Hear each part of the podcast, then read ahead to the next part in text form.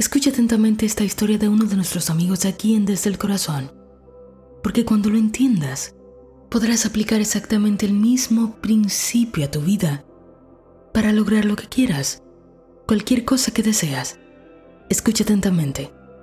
Querida Nati, junto con saludarte, quiero contarte que desde noviembre escucho tus podcasts.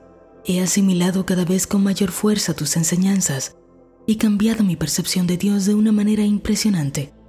Lo he sentido en cada momento. He cambiado conductas negativas a positivas y espero tranquilo, sin forzar las cosas. Después de un trabajo titánico, ya que no es fácil cambiar al pensamiento positivo cuando tu mundo material te muestra lo contrario. Aquí mucha gente se rinde. Yo seguí, a pesar de todo. Habían días que estaba agotado. No quería seguir el tratamiento. No resulta. Esto es para los hippies o los esotéricos. En ese momento me acordé de la semilla. No puedes esperar los tomates al día siguiente de haber sembrado. Seguí. Poco a poco he ido eliminando los no por los sí y dejando atrás la mentira que hemos aprendido desde pequeños. Yo no puedo, es mucho para mí, no soy capaz, etc. Bueno, desde junio pasado he vivido muy malos momentos económicos. Mi familia y yo lo hemos pasado mal a veces ni para comer. Hace un tiempo empecé a aplicar las oraciones y decretos, las repeticiones positivas, y he pedido a Dios lo que necesito, incluyendo cantidades, para pagar mis cuentas y estar en paz, pues mi mundo contiene todo. Pues bien, hace tiempo pensé en vender mi auto. Lo publiqué y a los tres días, ¡boom! Lo choqué contra un poste de luz en la puerta del chofer, impidiendo el poder salir por ahí. Además, me trataron de estafar y pensé, mi mundo se está moviendo. Eso es bueno, muy bueno. Recibí todo tipo de retos. Sin embargo, no maldije el momento. Solo pensé, gracias Dios, esta es la señal. Producto del accidente y dado que la compañía de seguros se estaba demorando más de la cuenta, en respuesta a la cotización del taller mecánico, reclamé y les dije que no podía esperar 60 días más así que me ofrecieron el dinero de la reparación, en compensación y en efectivo. Al consultar con un taller de confianza, me lo reparan con el 10% de lo que me reembolsan. Así que el resto queda para mí, la exacta cantidad de dinero que pedí. Casi lloré, me sentía feliz porque de alguna forma todo llegó de manera perfecta, bajo la gracia y en armonía para todo el mundo ningún herido, ningún muerto, ningún accidente ni problema para nadie. Un escalofrío me recorrió el cuerpo. Por primera vez vivo en carne propia que los canales de Dios son infinitos. Y ahora estoy feliz porque así como fue con esto, podría ser con tantas otras cosas más grandes. Sé que no es la solución, pero un gran alivio lo que me da pie para seguir los tratamientos con gran fuerza y fe, ya que experimenté el conocimiento de lo que no se ve. Esa es la clave. Además, estoy empezando a repuntar en los negocios. Poco a poco, espero con ansias que me tiene de sorpresas este Dios travieso. Ahora lo conversamos con mi esposa. Le doy los créditos a ella porque ella fue quien reclamó a la compañía de manera mucho más tajante que como yo lo habría hecho y nos reímos de cómo actúa Dios en los momentos perfectos. Por favor, difunde. La gente no sabe lo que se pierde. Te quiero agradecer porque tú has sido la artífice de mis cambios. Has encendido la llamita que vive dentro de mí. Dios sin duda está feliz que haya reclamado mi bien.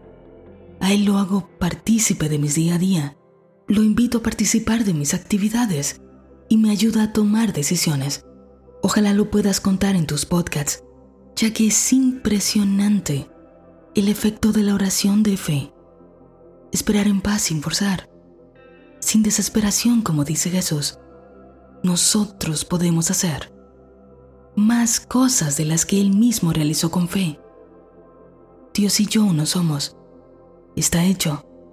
Gracias, gracias, gracias. Un abrazo grande y arriba con el canal. Saludos Francisco desde Chile. ¡Wow! Francisco, estoy tan feliz por ti. Y sé que todo el que ahora nos está escuchando siente ese escalofrío que sentiste tú, el producto de la fe. Así que tomemos a Francisco de ejemplo. ¿Qué es lo que él hizo? ¿Cómo es que él pudo vivir en carne propia el resultado de la fe? Primera cosa, Francisco comenzó a crear la fe. ¿Crear la fe? ¿Qué estás diciendo, Natalie? Bueno, ¿cómo se crea la fe? Fe es conocimiento. La fe es conocimiento. Tienes la certeza de saber algo. Bueno, Francisco comenzó a construir un conocimiento que primero es información intelectual, pero que luego pasa a ser sabiduría. ¿Cuándo se convierte la información en sabiduría? Cuando se te presenta la oportunidad para comprobarlo. No es antes, no es sentado bebiendo de una piña colada. Es cuando llega la oportunidad de tener fe, cuando tienes que probarla. Y esa es la segunda cosa que él hizo. Llevó a la práctica fielmente cada cosa que estaba aprendiendo pues si no, no tiene gracia. Número 3. ¿Cómo se prueba esto? Teniendo un deseo y reclamando eso para ti. No como un niño cuando lo tienes en un supermercado y quiere todo y refunfuña y ¡ah! no, no funciona así. Sino como alguien que ya sabe que algo es suyo y solo lo pasa a buscar. No es lo mismo, por ejemplo, pasar a una tienda y decir, ¿Puedes regalarme 15 libras de arroz? Te lo suplico. Y tener actitud de temor. ¿Qué decir? He venido a recoger las 15 libras de arroz que necesito.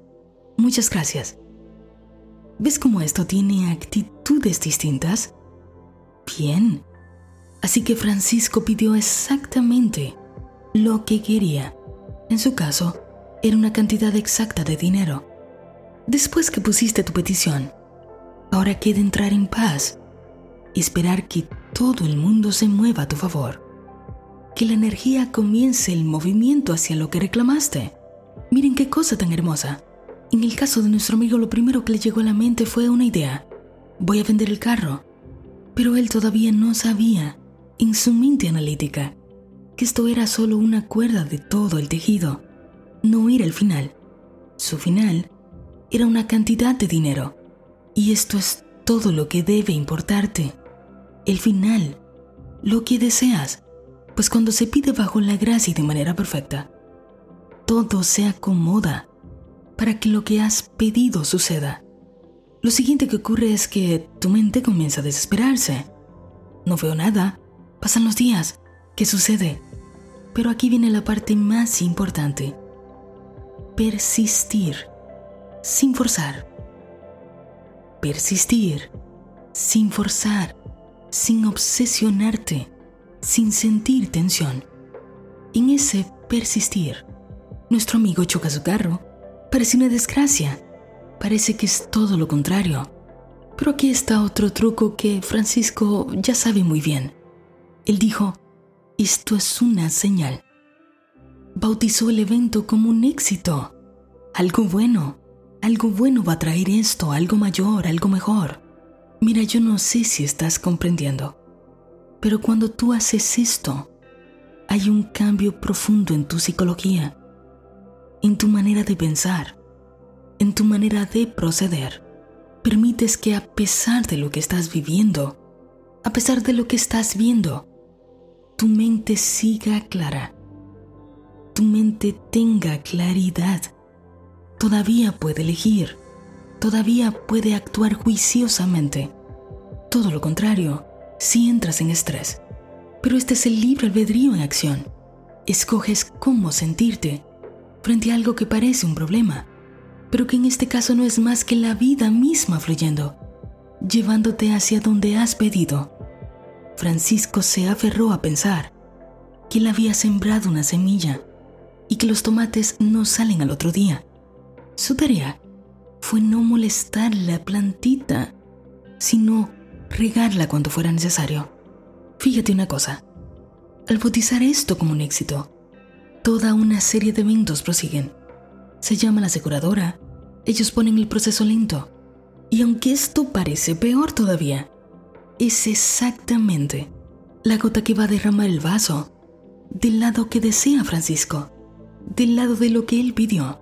Y aunque ellos pusieron el proceso lento, una vez más se sigue creyendo, algo bueno saldrá de esto.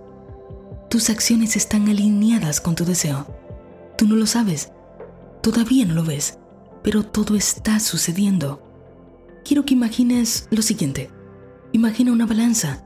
De un lado está el deseo de nuestro amigo y la cantidad de dinero exacta que él necesita y su sensación, su convicción de que esto es posible para él.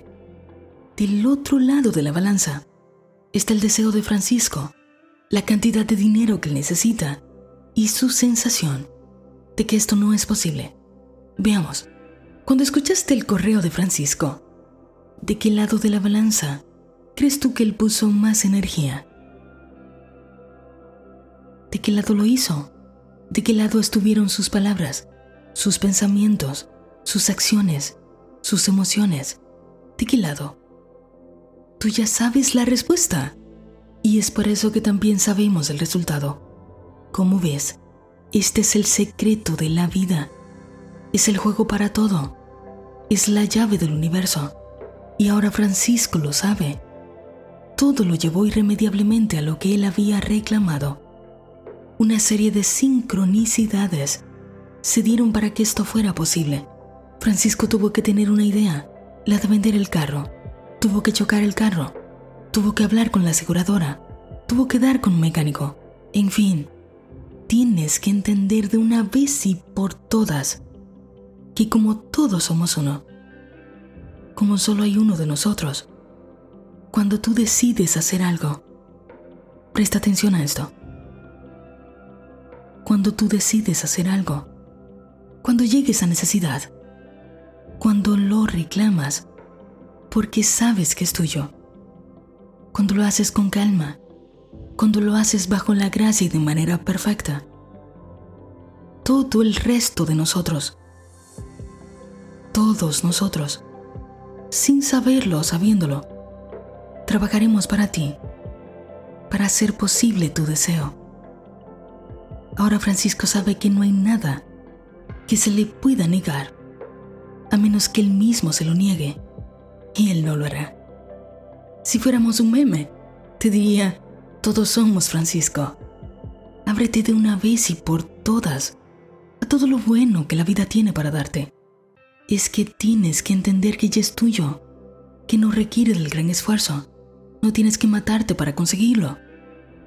No tienes que luchar, no tienes que competir. Es tuyo. Hay suficiente para todos. Solo tienes que ser coherente. Si deseas algo, habla como que lo tienes. Piensa que lo tienes. Siente que lo tienes. Y espera en paz a que tu semilla germine. No importa lo que veas frente a tus ojos, lo que ves es solo el pasado, es la energía moviéndose hacia lo que deseas. El futuro lo estás creando cada vez que persistes en la calma, con aquello que quieres, con aquello que sabes que es tuyo. Francisco cerraba su correo de la siguiente manera. Impresionante el efecto de la oración de fe. Esperar en paz sin forzar, sin desesperación. Como dice Jesús, nosotros podemos hacer más cosas de la que Él mismo realizó con fe. Dios y yo somos uno. Hecho está. Gracias. Gracias. Gracias.